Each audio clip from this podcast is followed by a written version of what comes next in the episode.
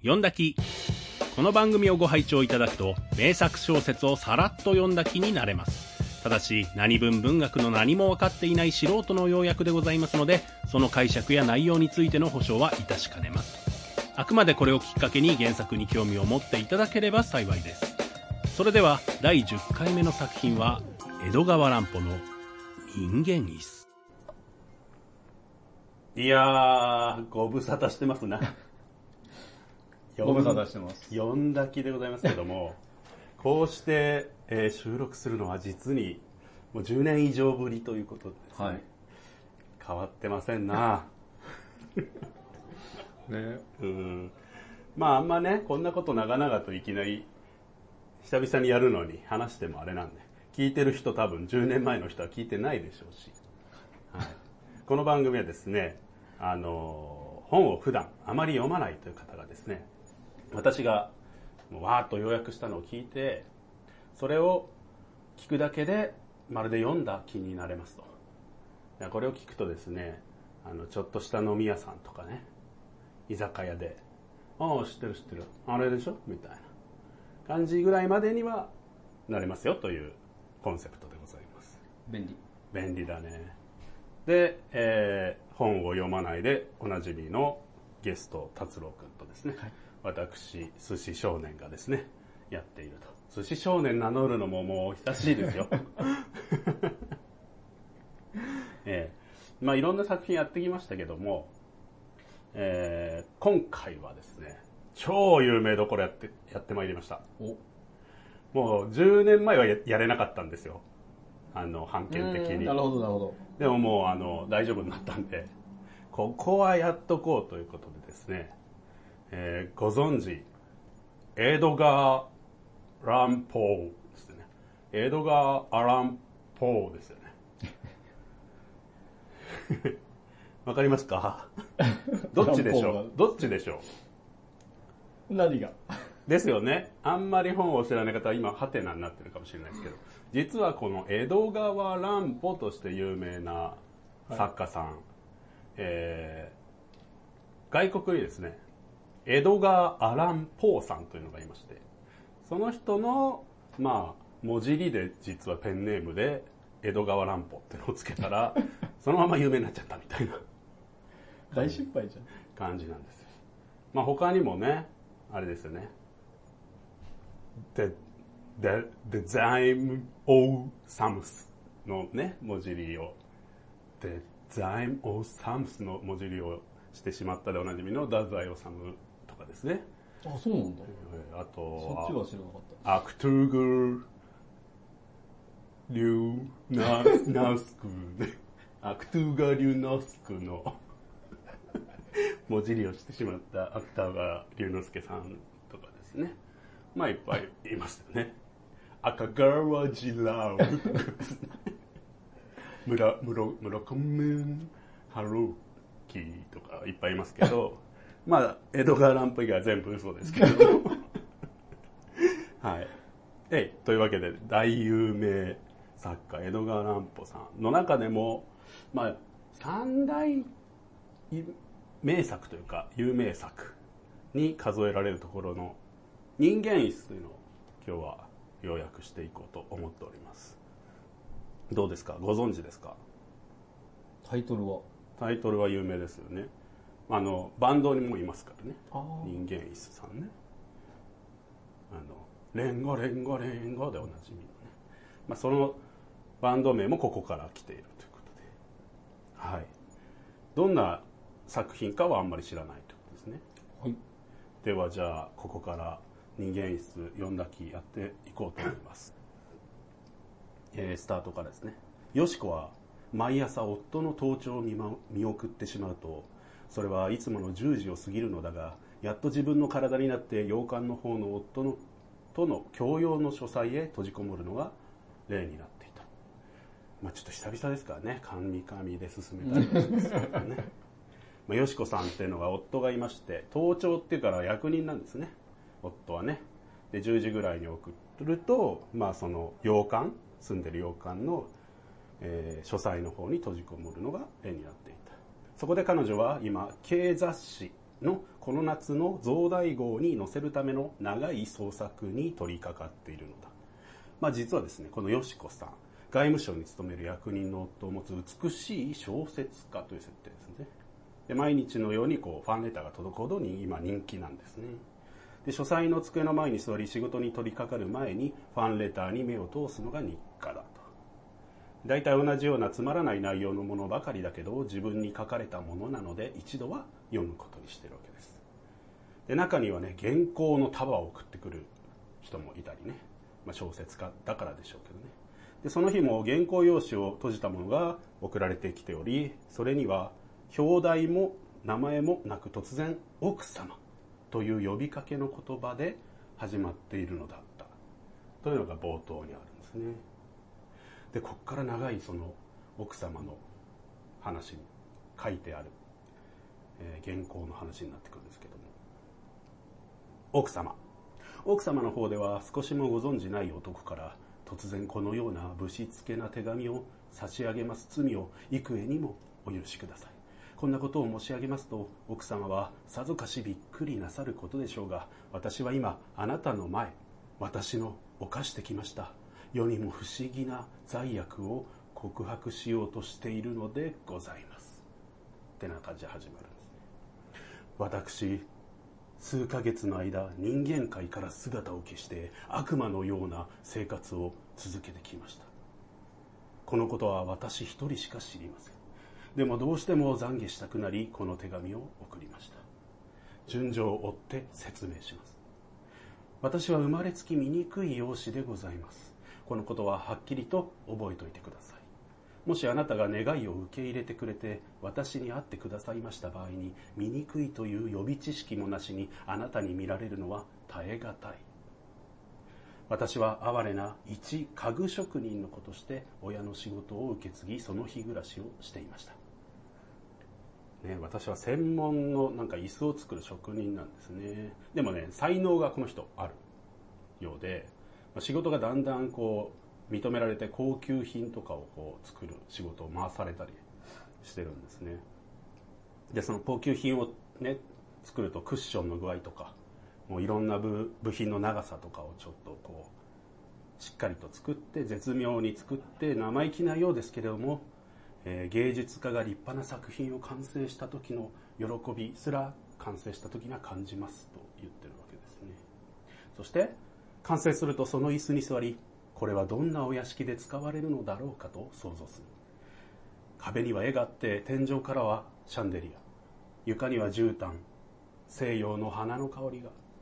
そんなことを妄想していると私の醜さも忘れ気高い貴公子となり隣には美しい恋人が微笑んでいる。それだけではありません。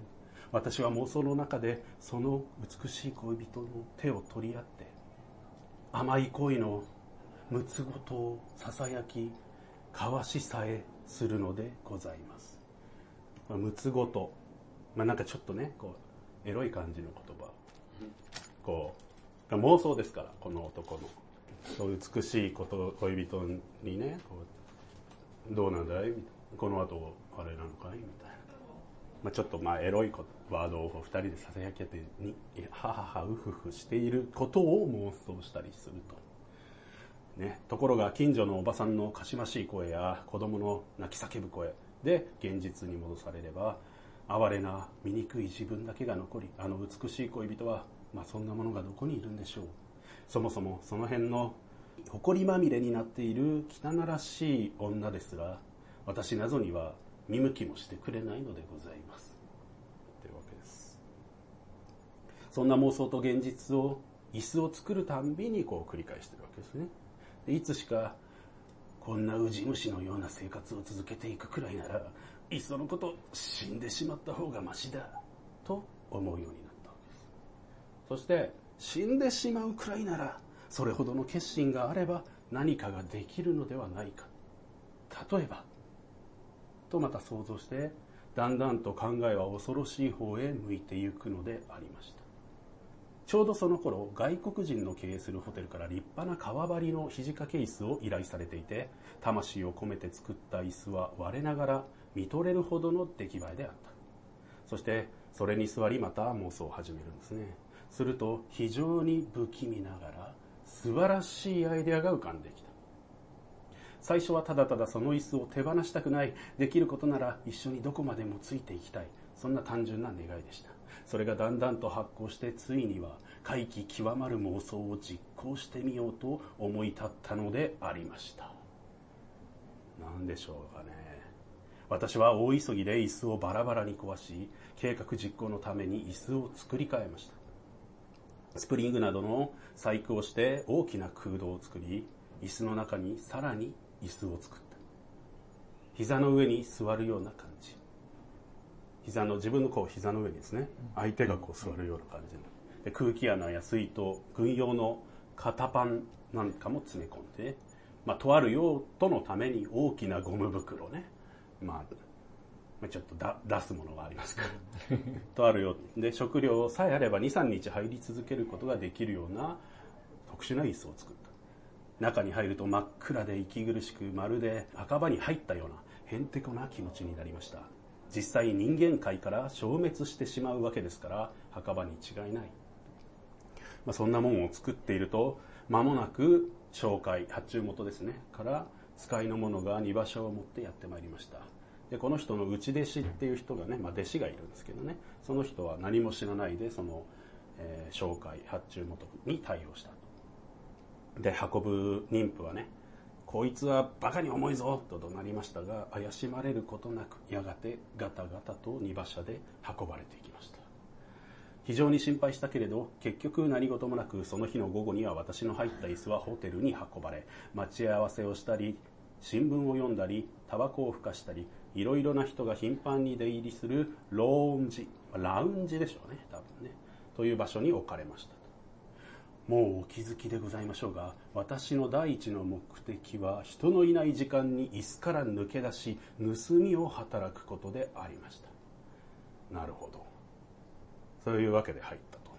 私は影のように部屋から部屋を自由自在に荒らし回り人々が騒ぎ始めた頃には椅子の中へ隠れて息を潜め彼らの間抜けな散策を見物していればよいのです。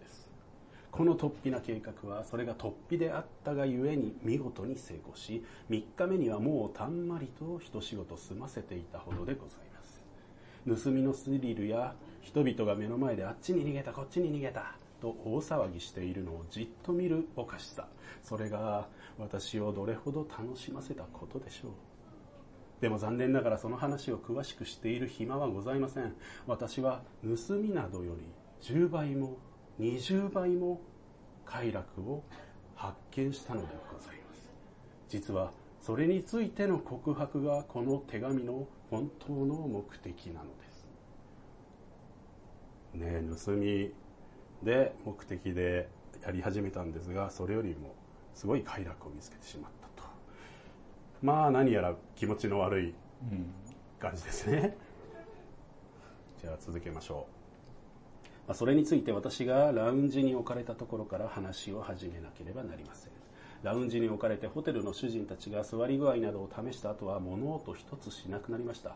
でも早々に椅子から出る勇気もなくじっとしてました。しばらくすると足音が聞こえ間もなく荒々しい男の鼻息が聞こえあっと思う間に西洋人らしき大きな体が私の膝の上にどさりと落ちてふかふかと23度弾みました。私の太ももとその男のがっしりした臀部は薄皮一枚を隔てて温かみを感じるほど密接しています。幅の広い彼の肩ですね。ちょうど私の胸のところへもたりかかり重い両手は皮を隔てて私の手と重なり合っています。なんかもう自分にまるで座られた感じってことですね。男はシガーをくゆらせていたのでしょう。男性的な豊かな香りが皮の隙間を通して漂ってまいります。奥様その様子を想像してごらんなさいませ。なんという不思議千万な情景でございましょう。私はあまりの恐ろしさに椅子の中の暗闇で固く固く身を縮めて脇の下からは冷たい汗をたらたら流しながら思考力も何もかも失ってただぼんやりとしていたのでございます。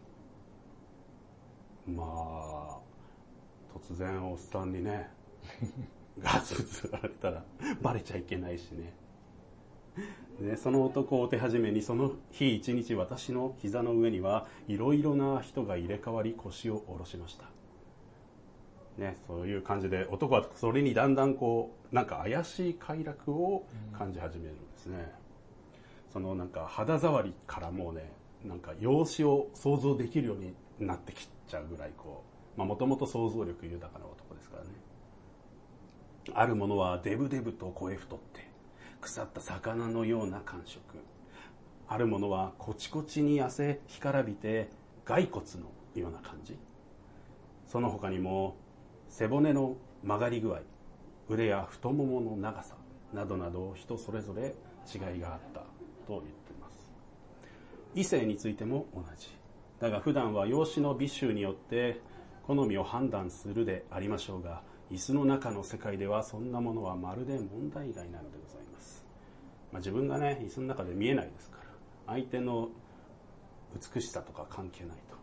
そこには丸裸の肉体と小姉声ですね。と香りがあるばかりでございます。奥様あからさまな記述にどうか気を悪くしないでくださいまし。私はそこで一人の女性の肉体に激しい愛着を覚えたのでございます。それは椅子に腰掛けた最初の女性でした。いやー気持ち悪い方向にどんどん行ってますね。まあ、声によって想像するとまだ裏若き異国の乙女でございました。彼女は何か嬉しいことがあったのか小声で不思議な歌を歌いながら椅子の前まで来るといきなり豊満なそれでいて非常にしなやかな肉体を私の上へと投げつけました。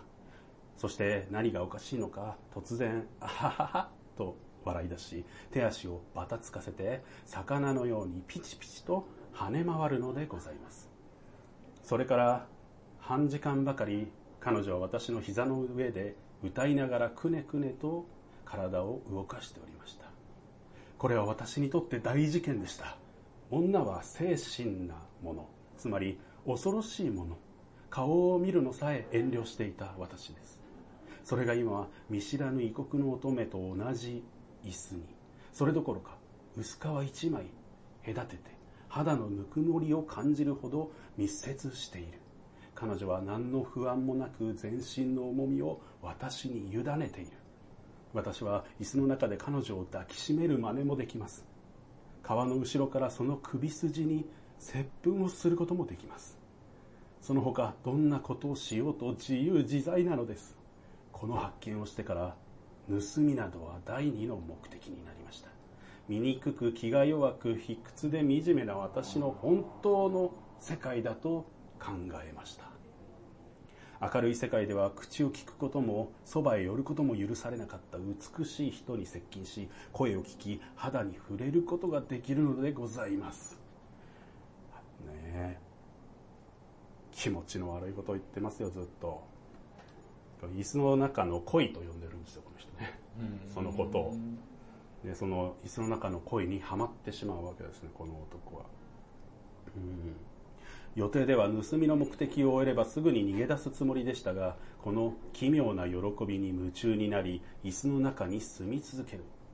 夜な夜な外出には注意に注意を加えていたものの数ヶ月間椅子の中にバレずに暮らしていたということは我ながら実に驚くべきことでございました。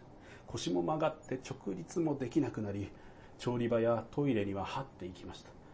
それほどの苦しみに耐えても感触の世界を捨てられなかった。と言ってます。中には長期滞在者もいたがホテルなので客は入れ替わり椅子の中の恋も時とともに相手が変わっていきました。まあその他の出来事としてですね欧州の教国の大使が座ることもありまあなんか大統領的な人とかいろんな偉い人が座ることもあってもし心臓をめがけてナイフを一突きすれば外交問題まで影響を与える。そんな大事件を自分の行動によって実現ができるのだ。と言ってるんです、まあ、なんか全く何の自信もなく実力もなく生きていた男がそんな突然自分の意思で国すらも大惨事にやれるっていうことが、まあ、この男にとってすごい興奮だったんですね。有名なダンサーが来た時も私の椅子の上に腰掛けた。その時も大使の時と似たような感銘を受けたが彼女はあまりの経験したことのない理想的な肉体美の感触だった。それはもう芸術品のようで癒しい考えなど起こしもしなかったほどだった、まあ、なんかこういうねダンサーすごい肉体をも経験したんですみたいな。まあ他にもいろいろと経験はしましたが長くなってしまうので肝心な点にお話を進めることにしましょうですねどうですか？ここまで、はい。ねえ。人間椅子。人間椅子。そのまま。そのまの通り。人間椅子ですね。なるほどね。よくねなんだ学生の頃にね、うん。罰ゲームとかね。はいはいはい。あのね 空気椅子。空気椅子ね。あんなイメージかなと思っていた。ら全然違いますね。中に入っちゃう。んですね。でもやっぱそれをねあまず盗みが目的だっまあ、最初はね。た、うん、でもお金に困ってたわけではねないのかなと。まあただこの一気に形勢逆転した人生を送りたいと思ってたわけですね。このままずっと椅子職人の地味な女にも相手にされない自分でいたくなかったということで、まあこの計画を思いついたと、はい。ところがところが盗みとかではないと思えでも何回想像しても、うん。人が入ってるサイズの椅子う、うん、どんだけでかいんだっていうのと、うんうん。ね。もうだからもうなんていうんでしょうこうガチュンってあるじゃないですか。このソファーの一人掛け用の。ああいうイメージなんですかね。でかつ皮を隔ててうん。自分の膝に座らせる、うん気づくよね。まあでもその男はすごい職人派なのはいはい。でめちゃくちゃ巧妙なスプリングを使ったりそのまあこう綿とかもねいろいろこう使ってですねバレないようにしていたということなんでしょうね。何しろ1ヶ月バレてないわけですからね、ね。うん、それかもうん。うすごい忍耐力でもって全く微動だに起こしないとかね、まあもう一つはまあ椅子に人が入ってるとは思わない。誰も。まあね入るメリットないもんね、まあ、この後ちょっと出てくるんですけど、うん。座り心地の良い椅子に自分はなるための努力とかしてるんですよ。わかる？ふわっとなるほどね。はいはい座はい、らせてあげたり、うん。眠そうだったらちょっとこあうゆりかごに。なるほどね。あ なるほど。とても気持ちの良い椅子に自分はなっていたと。まあそじゃあ続けますかね。はいはいはい。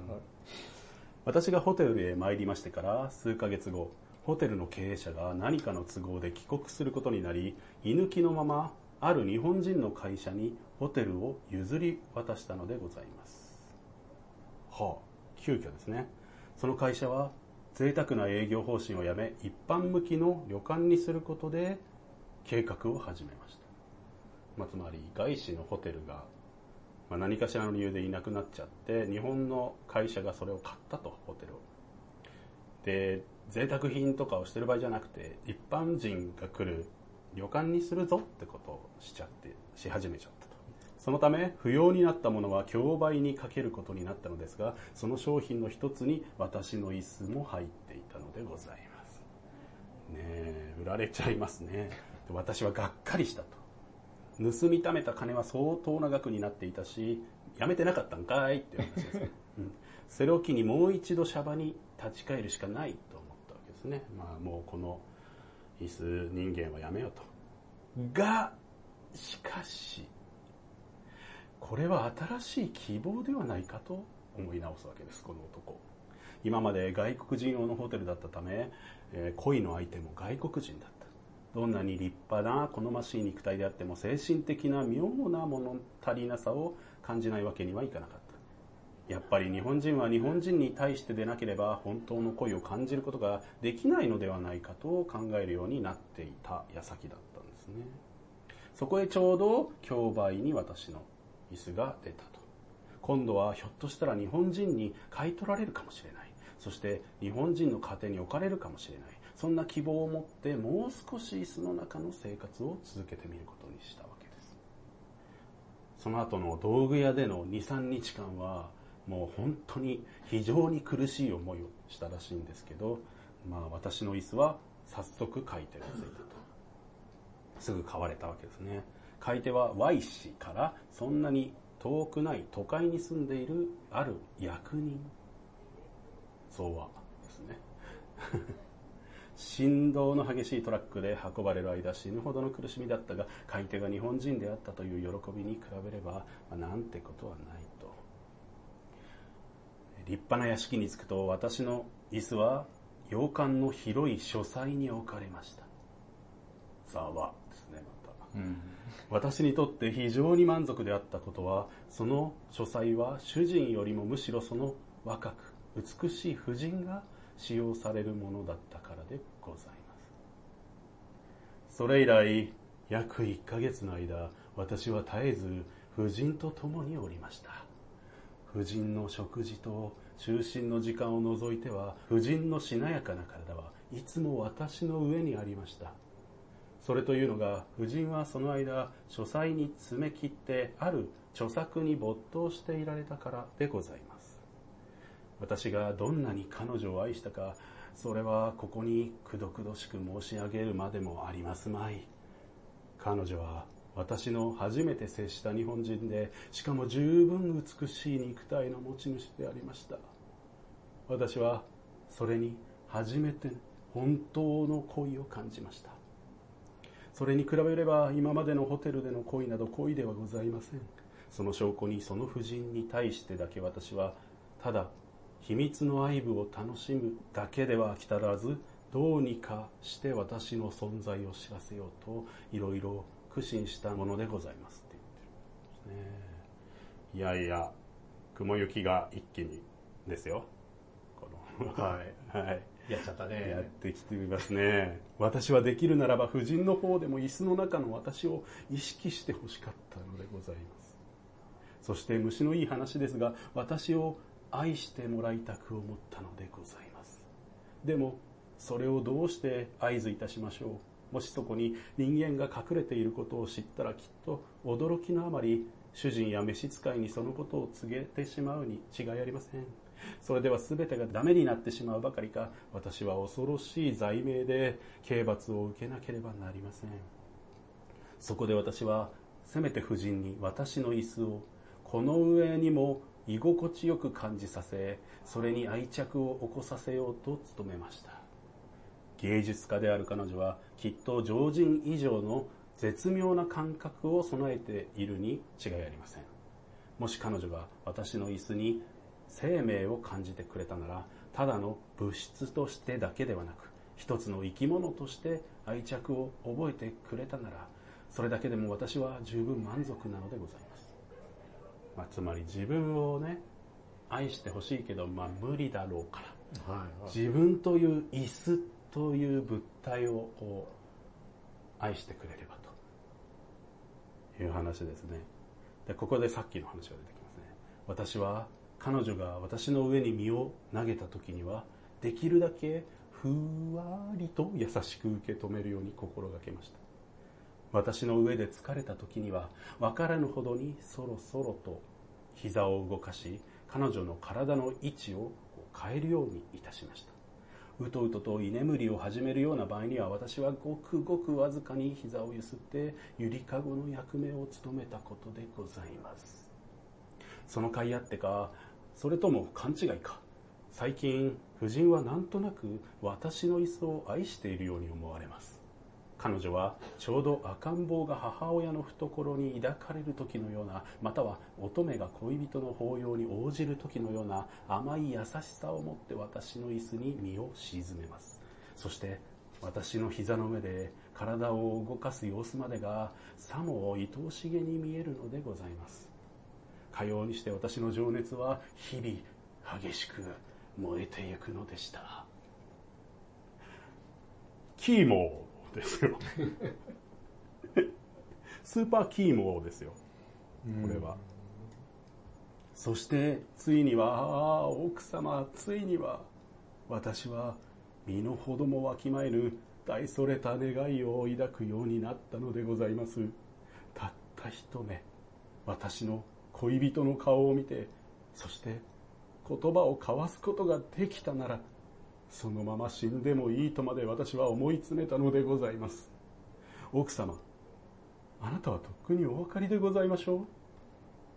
その私の恋人と申しますのはあなたなのでございます。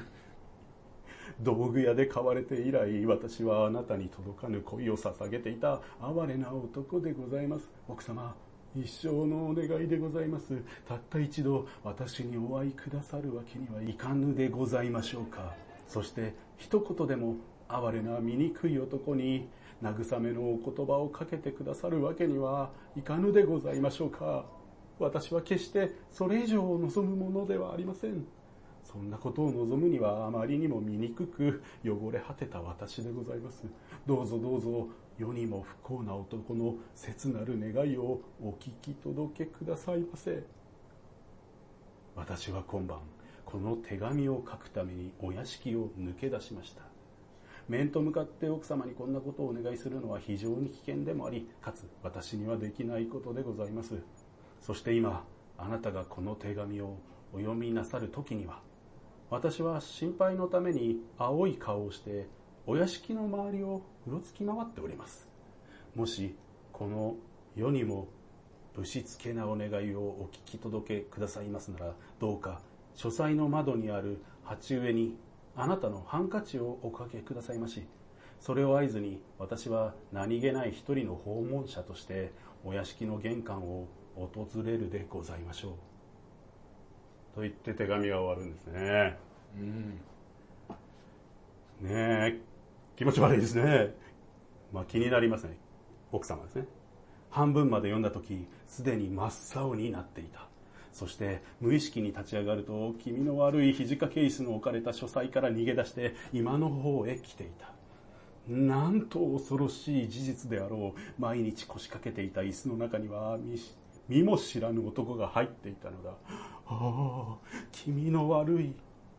彼女は背中に冷や水を浴びせられたような悪感を覚え震えが止まらなかった。そしてその後夫人は呆然としてしまった。椅子を調べるのも気持ちが悪すぎる。もうそこに入っていなくても食べ物やその他に彼についた汚物が残されているに違いない。と思ってるわけですね。どうですか？ねよかった。気持ち悪い。一気に気持ち悪い方向が。ね。ていうか奥さんよかった。なんかねちょっとねクリエイターの人だからね。芸術家だからなんかねいや興味をも持つのかなとかちょっと思ったけどよかった。や気持ち悪いって思ったんだ。ういやもうビビってますよ。震えが止まらないような状況ですよ。そりゃそうだよそうだから冒頭にこの「醜いんです私は」ってのを再三こう奥様に知らせといたんです、あ会うつもりだったってことなんですね。でそんな時コンコン奥様お手紙でございます。はっとして振り向くと女中が今届いたらしい封筒を持ってきたのだった。